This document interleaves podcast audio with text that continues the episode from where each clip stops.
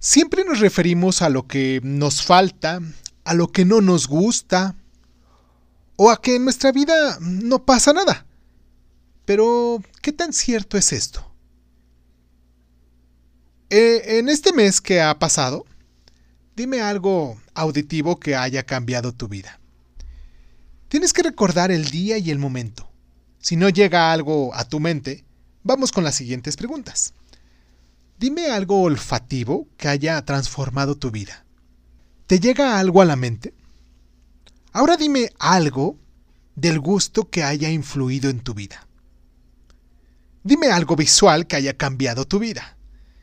Dime algo sensible al tacto que haya cambiado tu vida. ¿Te costó trabajo saber? ¿Hubo alguno que no supieras?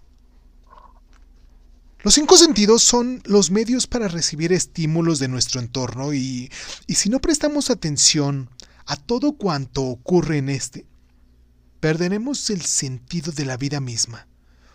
Una vacilación bien recordada porque nuestros sentidos se abren olemos el aroma del coco, sentimos la arena, comemos pescado, vemos el mar, escuchamos las olas, etc. Pero solo recordamos eso, las vacaciones.